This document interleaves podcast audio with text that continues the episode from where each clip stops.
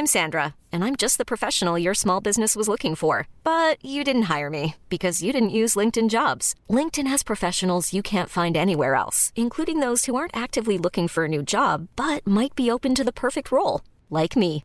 In a given month, over 70% of LinkedIn users don't visit other leading job sites. So if you're not looking on LinkedIn, you'll miss out on great candidates like Sandra. Start hiring professionals like a professional. Post your free job on linkedin.com/achieve today.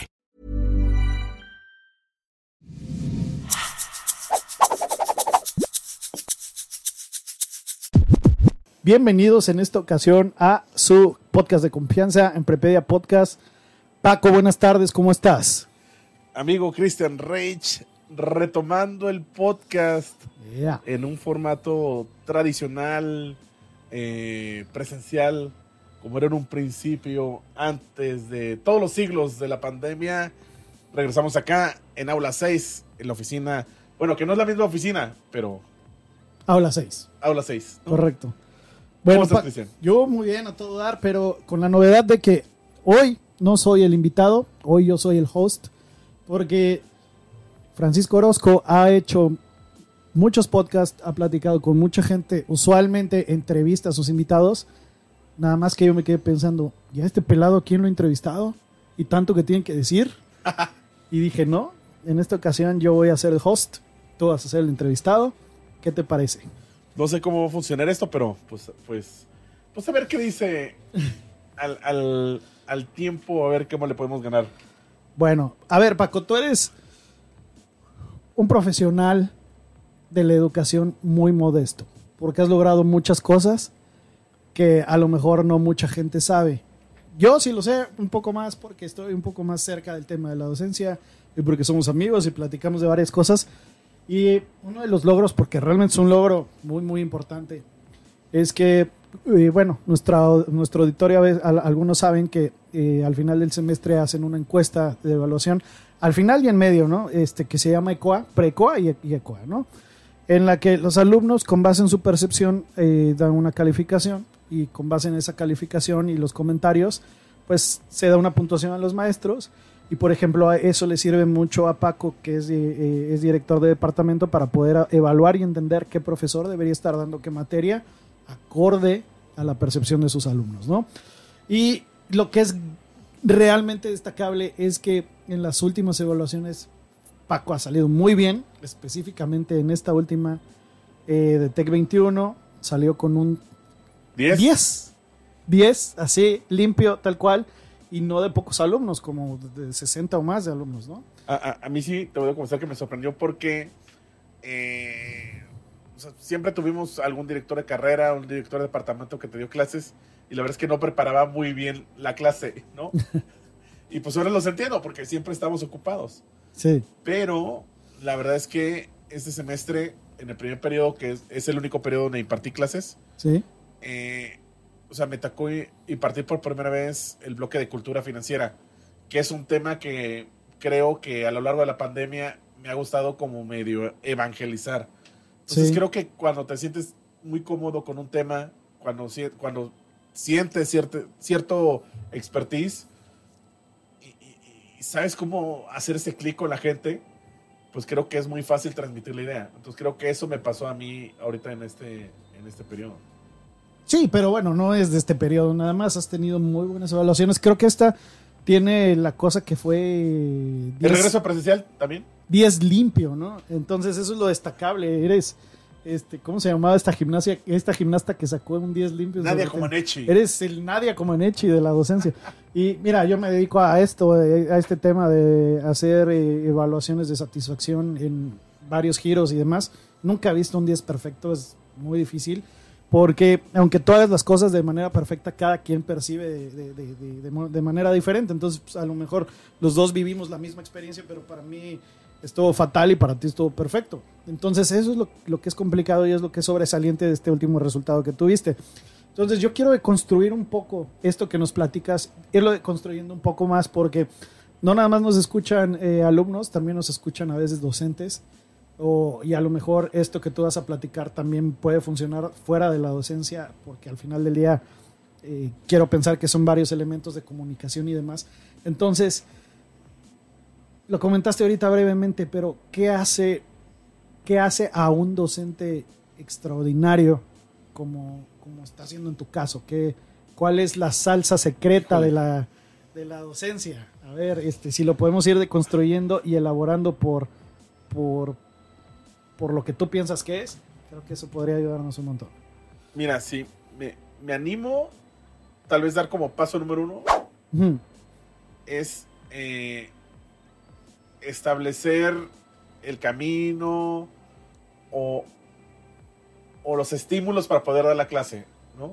Por ejemplo, Por ejemplo, ahí te va. Eh, incluso siento que el horario era algo retador, porque era 7 a 9 de la noche. wow, sí. ¿No? Ya, ya todo el mundo está cansado, uno está cansado, uno ya está cansado. Entonces es como motivar a la gente a que esté despierta, que ponga atención, que esté siempre atento. Entonces tiene mucho que ver con las herramientas que utilizas en la clase. Ok, ok. O sea, presentaciones llamativas, videos, este, las dinámicas. Eh, me tocó una, una clase platicadita, tal vez no, sea, no era hacer ejercicios, pero era así, este, cómo tú promueves el tema de la FORE, finanzas personales. Pues era con base a videos, experiencias. eh, creo que todos hemos tenido alguna clase, una presentación donde todo está saturado de texto. Entonces creo que tiene que ver con esos estímulos en las presentaciones, el cambio de las variables donde, oye, pues tal vez tú estás exponiendo, pero luego le preguntas a algún alumno en específico una opinión, hay un debate. Entonces creo que son, es, esta cuestión de los estímulos durante las sesiones, es importante siempre tener variaciones de qué hacer, qué poner.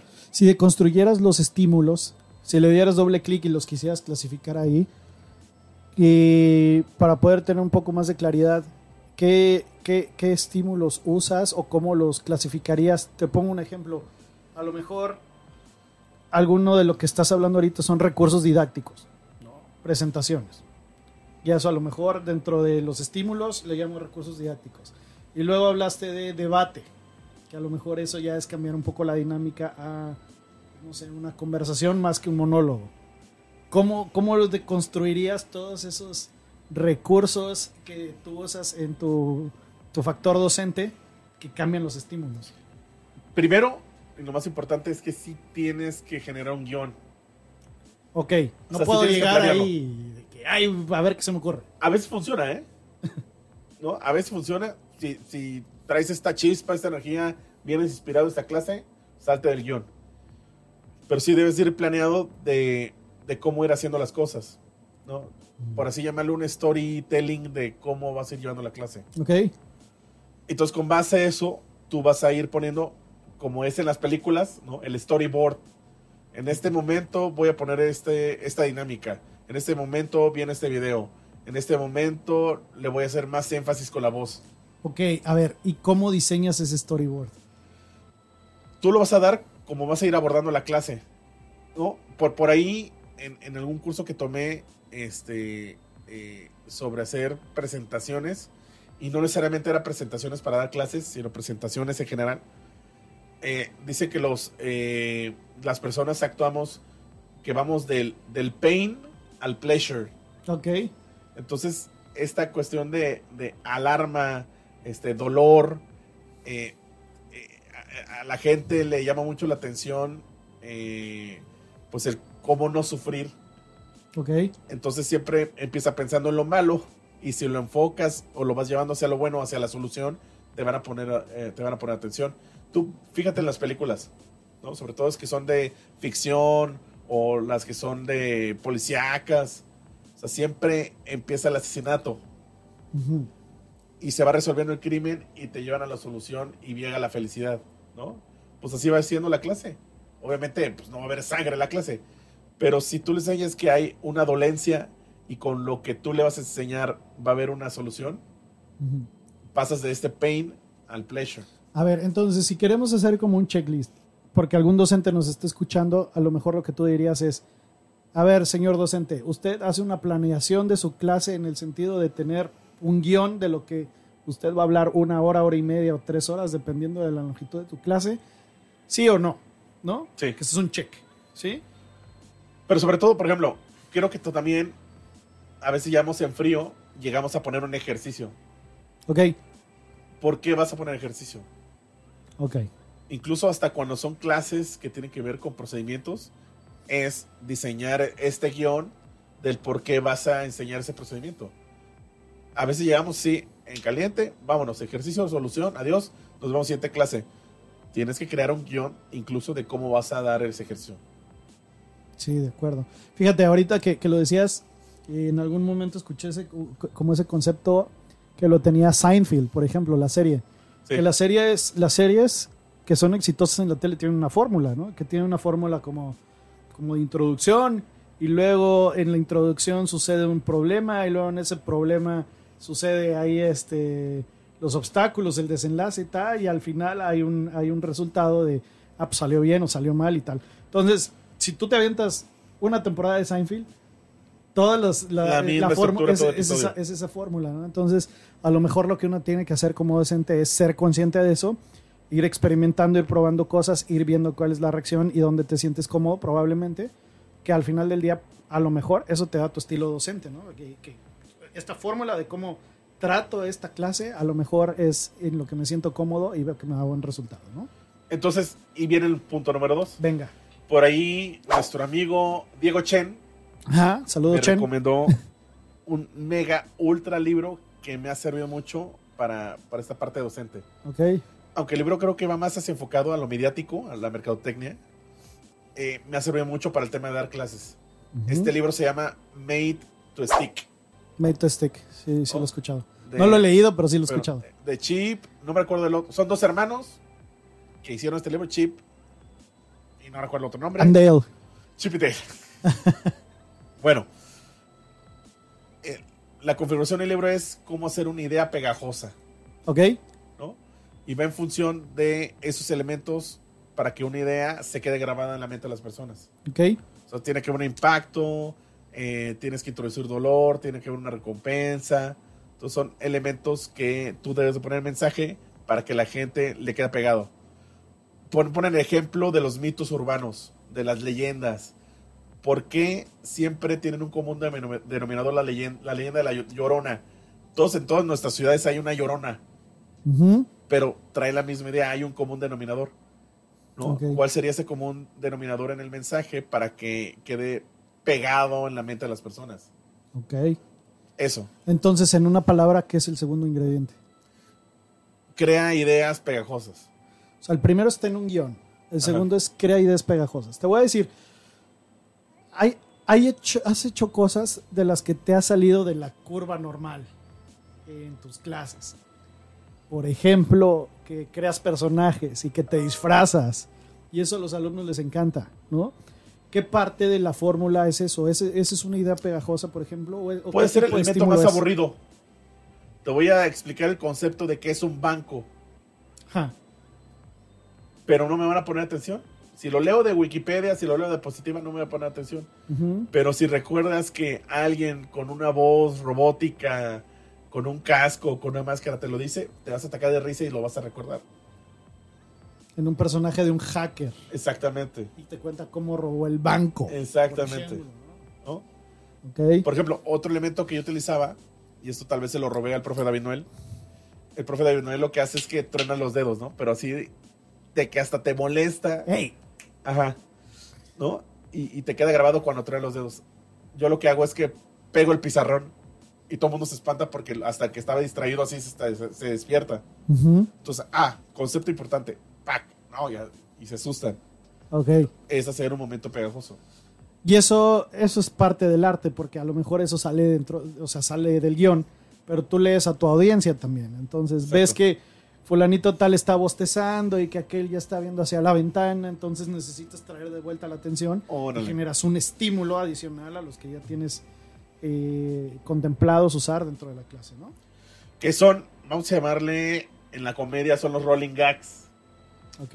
que son estos recursos que siempre la clásica cach- cachetado al chavo del 8, este el, el no de Derbez, o sea, siempre hay un recurso recurrente que lo puedes aplicar en todas las clases. Ok. Por ejemplo, ¿tú cuál, cuál usas? Aparte pegar el pizarrón, este de repente cuando tengo que decir un, un orden, ¿no? los cinco puntos, cinco eh, bullets. Sí. Este, lo hago como si fuera un top 5 y la presentación tiene sonido de, de batería. Ah, ya. Como El, de... el drumming roll. Exactamente. Ah, perfecto. Y ya es parte de la fórmula, o sea, ya, ya ellos saben. Como los cinco puntos de otro rollo, cuando existe otro rollo que ya sabías que con eso iba a concluir, ¿no? Exactamente. Qué interesante. Oye, Ori, y eh, además de, no sé si esto es parte de tus ideas pegajosas, pero has creado también una marca alrededor de lo que haces, ¿no? Por ejemplo, los Ori Tips, o la Ori Tarea, o la... Ahí es branding, ¿no? Vamos a llamarlo así. Ajá. Pero eso es, eso es atractivo para el alumno al final, ¿no? Porque no lo ve como, como la tarea. Es No lo, ve, no lo ve como el tip, lo ve como el loritip. Ah, exacto. Ah, y tiene otra connotación diferente. Exactamente. Ya. Bueno, llevamos dos puntos. El primero es, pues, ten un guion. El segundo es, genera ideas que, que- que- que sean pegajosas. Eh, Tercero, rétalos, pero no únicamente por sentirte perro. Ok, O sea, de- de- debe, debe existir un motivo por el cual les estás poniendo un reto, ok. ¿no? Que es retarlos intelectualmente. Una intención de hacerlos crecer o sacarlos un poco del confort, pero pues que al final del día es para Exactamente, para motivarlos. que se den cuenta de que pueden ser capaces, ¿no? Exactamente. Pero tampoco es que te vuelvas el malo de la película, sino si lo ves en este pasaje como del camino del héroe, llega el viejito que te va a dar una enseñanza, te va a dar sabiduría. ¿no? Pero para antes tienes que sufrir. Ajá, ajá. Entonces, pues básicamente es, tienes que ponerse un reto, una actividad, algo que los haga pensar, que los haga meditar, que los haga reflexionar. Un ejercicio, un caso, una problemática, una situación, un problema. ¿Tienes alguna en mente? Por ejemplo, este, eh, en cuenta administrativa, recuerdo que era cal- calcular el clásico punto de equilibrio. Pero, ¿qué pasaba si tenías que sacar el punto de equilibrio eh, de diferentes productos, pero aparte tenían gastos fijos propios de cada producto? Ok. Entonces, ah, eso no lo vimos, pero ya lo saben hacer. No, no, no, claro que ya lo saben hacer, es una fórmula. Entonces lo retabas, ¿no? Tienen 45 minutos para hacerlo. Ok. El equipo que lo haga, que lo logre, pues tiene, ahí va, un estímulo. Ok. Tiene cinco puntos adicionales en el examen. O tiene eh, tal premio que lo puedes utilizar tal. Picas el botón correcto para el estímulo. ahí. Exactamente. Oye, ¿qué pasa si dentro de tu audiencia tienes algún alumno en la cual la calificación no es, un, no es, el, no es el estímulo? Es, pues ok, o sea, probablemente ya sé que no voy a ser el más rápido y que a lo mejor no lo voy a sacar.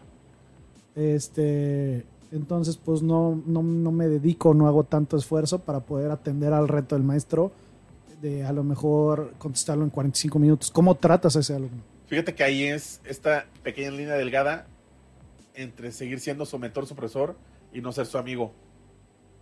Ah, Ok, Porque se- esa confianza ex- se excede y te va a traer de bajada siempre de que, ah, llega tarde, este, me- tuve mucho, mucha, mucho trabajo, este, tal, tal, tal, tal. Entonces la manera es como que tratar de identificarlo y pues también de manera individual o personalizada ponerle ciertos estímulos. ok, de acuerdo. Entonces, el punto 3, en una palabra o en un par de palabras, ¿cómo lo resumes? Eh, rétalos. Retos Que, y bien que- intencionados. bien intencionados. O sea, no únicamente quieras hacerte el difícil. Ya. Entonces, el número uno es ten un guion. El número dos, ideas que sean pegajosas. Pegajosas. El número tres es inventa o genérate retos que sean bien intencionados. ¿no? Exactamente. ¿Tienes algún o un par de ideas más para hacer tu top 5? Eh, el número 4, por ejemplo. Que, que- los takeaways, ok, que es un takeaway. al final, acaba la sesión, acaba la clase, resumen, conclusión, ¿para qué me sirvió esa clase? ¿Qué es lo que vimos y para qué me sirve? Ok. ¿Por qué? Porque a veces acaba la clase y ya no recuerdan con qué empezaste. Entonces el alumno, ah, sí, cierto, ¿no? Este, y, y ahí aprovecho, tal vez en la, en la manera visual, yo acompaño estas diapositivas que tal, tal cual se llaman takeaways con GIFs animados que están Ah. ahorita de moda. Como están de moda los stickers, pues la manera de poner un sticker en una presentación es a través de los GIFs. Sí, Entonces van a recordar de que, ah, en esa diapositiva estaba el, el GIF de Danny DeVito aventando dinero. sí. Entonces, de esa manera es como asocia- asociación del GIF con el contenido y así ya recuerdan las cosas. Perfecto. Entonces llamas takeaways, que al final del día es una manera de concluir amarrando una, o sea, haciendo los puntos de qué fue lo que se vio en la sesión, como haciendo un resumen de- del aprendizaje durante la, la lección o la clase. ¿Correcto? Exacto. Perfecto. Ori, y tu punto número 5 para hacer tus 5 puntos, tus 5 Ori puntos para dar una mejor clase, ¿cuál sería? Ser inspiracional, ser flexible, pero no ser barco. Ok. ¿Cuál es la diferencia entre ser flexible y no ser barco, por ejemplo? Por ejemplo, este, creo que todo nos ha pasado que el alumno que le mordió la tarea al perro Ajá. o que la señal o la red no, no, no lo tenía.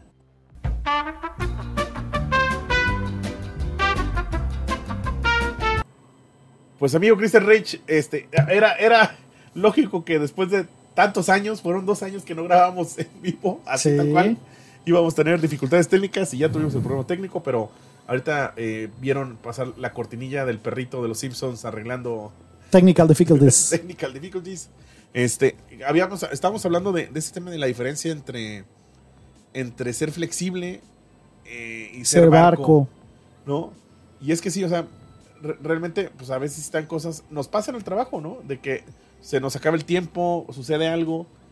Simplemente creo que ahí es esta parte de mentor, de, de, de reaccionamos o, o- o- o entendemos la conducta de la persona a través del regaño, no necesariamente las nuevas generaciones actúan a través del regaño, sino tal vez es comprenderlos.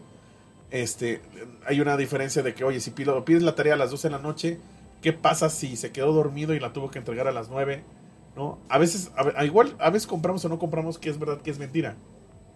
Simplemente Sí. si, si, si, si sugieres que este, esta es la última ocasión, ¿no? Hacerle ver el por qué sí es la última ocasión, porque allá afuera pues, la vida no da segundas oportunidades. Eh, eh, e- exámenes de repuesto por si llegas animal. Creo que siempre que hay estas segundas oportunidades, pues habría que haber una explicación del por qué. O sea, creo que sí eh, es necesario a veces eh, dar esas segundas oportunidades, explicándoles que no hay segundas oportunidades allá afuera. De acuerdo. No sé qué tan este, de acuerdo estás con esta idea. No, no, mira, lo que, lo que, parte de la filosofía que yo tomo como profesor es que en el aprendizaje te puedes equivocar y eso pasa en la vida, ¿no? En la vida real. Si tú haces alguna cosa, pues muy seguramente no le vas a atinar a la primera. Por ejemplo, eso pasa totalmente en contexto de emprendimiento.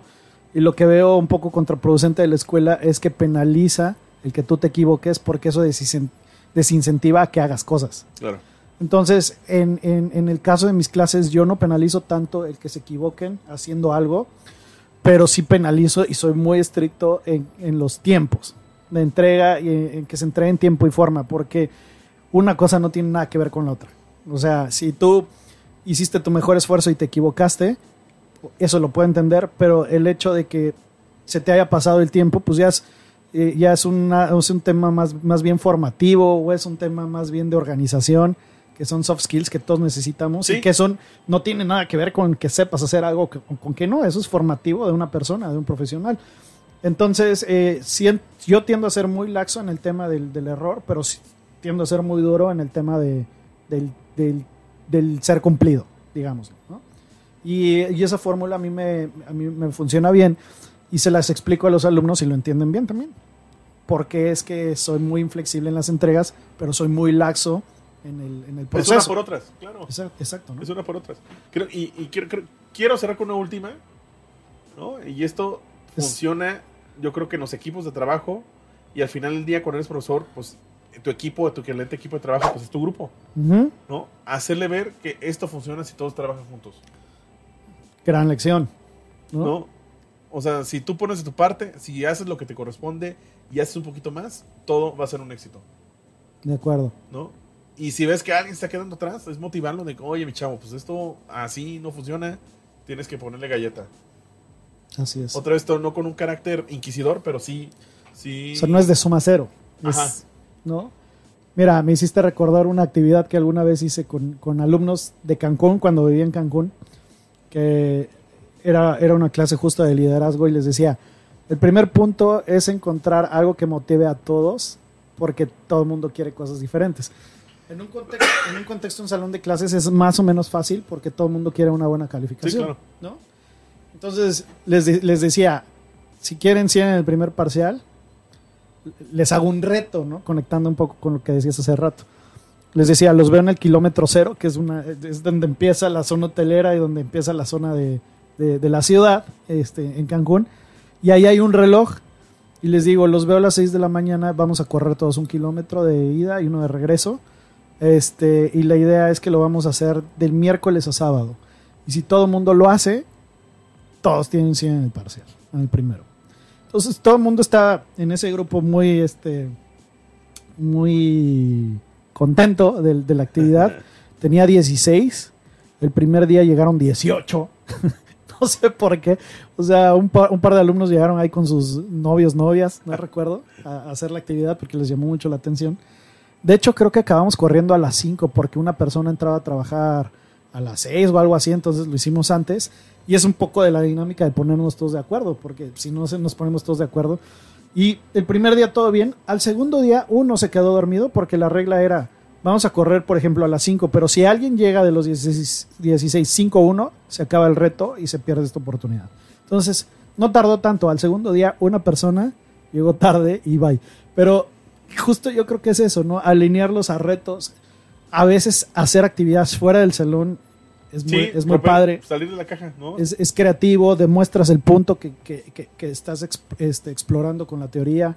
Entonces, eh, también creo que ahí juega un papel importante el cómo puedes, eh, con estos elementos que estás comentando, volver creativa tu clase, ¿no? Este, eh, con, con esos elementos de, de- de a lo mejor sacarlos del Creo que salón. diste la palabra correcta, ¿no? Es cómo hacer clases creativas. ¿no? Y Ken Robinson hablaba sobre las escuelas creativas. ¿ok? Pero creo que las escuelas creativas van en función de a tener clases creativas. De acuerdo. Yo, yo siempre me cuestionaba, ¿no? Y, y siempre decían lo aburrido que puede ser una clase de contabilidad. sí, Pero si eres creativo, puedes convertir una clase de contabilidad en algo muy padre. sí, Así de sencillo. Si tienes esa capacidad de contarles con esos puntos que platicamos, sí. o sea, puedes convertir una, una clase creativa y puedes enamorar de alguien que totalmente ya estaba, había abandonado la idea que le gustaba dar cierto tópico, lo puedes regresar a que le dé una segunda oportunidad. Ok. Ori, me encanta todo lo que, lo que platicamos. Quisiera resumir. Son, fueron seis puntos al final.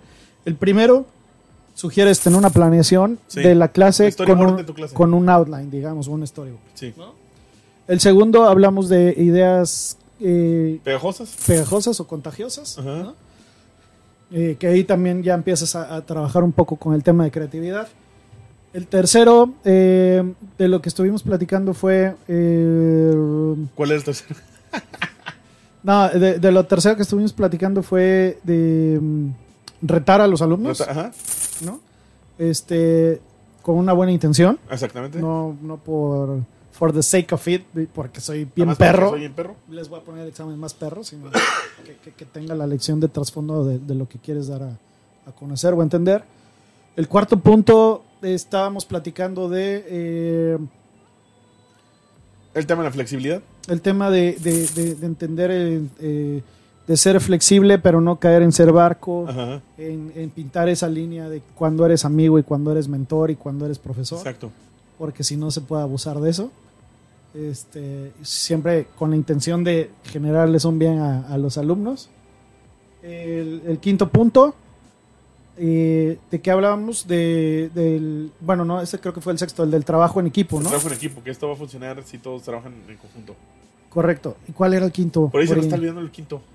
El quinto elemento. ¡Pum! Si no, aparecerá en una magia de edición. ¿A qué pasará? Ah, Aparecerán aquí está el todos quinto los, elemento. todos los puntos que tocamos durante No, justo creo que el quinto elemento era el de resumir. los ¿Qué es lo que- takeaways. Que es lo que estamos haciendo ahorita, ¿no? Exactamente. El, takeaway. el- ok, platicamos de esto en esta clase, pero si lo queremos poner como de alguna forma resumido en orden de Ah, qué fue. pues el sexto es el takeaway, de hecho, es el último. El sexto es el takeaway. Ok, nada más invertimos de, ¿Qué te de cómo practicamos el quinto, el sexto y listo. Sí, lo- la verdad es que está planeado armarlo, sí. Eh, es- siempre estuvo planeado Siempre porque estuvo planeado. hicimos un outline. Claro, este Para este podcast, como siempre ha sido, siempre este podcast tiene su storyboard, claro. Claro, por supuesto. Nunca ha sido improvisado. Nunca ha sido improvisado, ¿no? Eh, lea- ve- vean, escuchen los primeros episodios y siempre tuvo este el departamento de, de- de guion de Prepedia Podcast, siempre, siempre estuvo ahí. Perfecto. Ori, pues, gran aprendizaje este, para los docentes, gran aprendizaje. Oye, me para- sirvió porque la verdad es que nunca había compartido prácticas. No, hacen, ya hacen un chorro de falta, ¿no? Sí, o sea, bueno, no sé. No sé si le sirvió a alguien, pues, este, comparte ese conocimiento. Díganos ahí un, Ah, comentario en. YouTube o, ¿no? O ahí, pues, este. Por cierto, Ori, ¿dónde te puede encontrar la gente? Sí, cierto, porque tampoco nunca había pasado mis datos. Así es. Este, mi correo el tech, j orozco b de bueno arroba tech punto mx. Eh, Mis redes sociales, LinkedIn, Instagram. Ayúdame a llegar a mis 10.000 seguidores en Instagram. Eso, eso, muy bien. Ah, en arroba F Jaborosco, F de Francisco, Jap de Javier, Orozco, pues mi apellido. Ok. Pues ahí siempre pendiente con los mejores memes contables y financieros. Si alguien está escuchando en Spotify o en su plataforma de confianza y quiere ver el video, ¿en dónde puede encontrar en YouTube? Este, En YouTube, en youtube.com, diagonal C, diagonal en Prepedia. Es Y si canal. alguien está en YouTube y quiere irse a Spotify, ¿cómo encuentran Spotify? En Spotify puedes en buscarlo como en Prepedia Podcast. Y ahí está. Perfecto, pues ya está todo, ya está todo. Entonces, si les dejó algo esta plática y le quieren dar feedback a Ori de, oye, pues todo me dejó un aprendizaje y tal, échenle un correo y creo que será bien apreciado.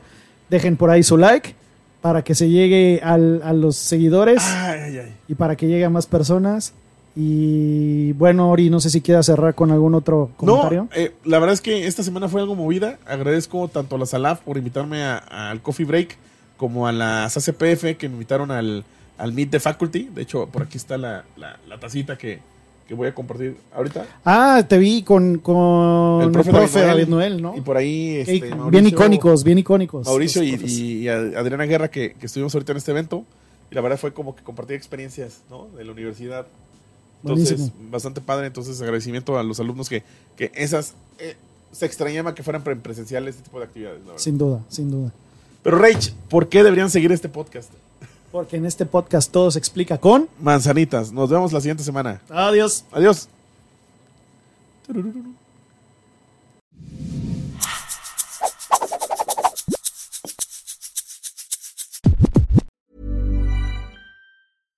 My business used to be weighed down by the complexities of in person payments.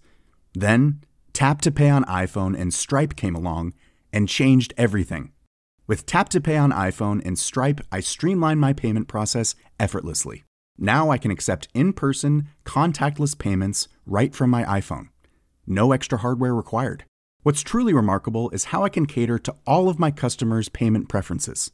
Whether they're using cards, Apple Pay, or other digital wallets, Tap to Pay on iPhone and Stripe ensure a smooth checkout experience every time. And it's not just me. Stripe helps businesses of all sizes, from local markets to global retailers, scale quickly and stay agile. To learn how Tap to Pay on iPhone and Stripe can help grow your revenue and reach, visit stripe.com slash tap iPhone.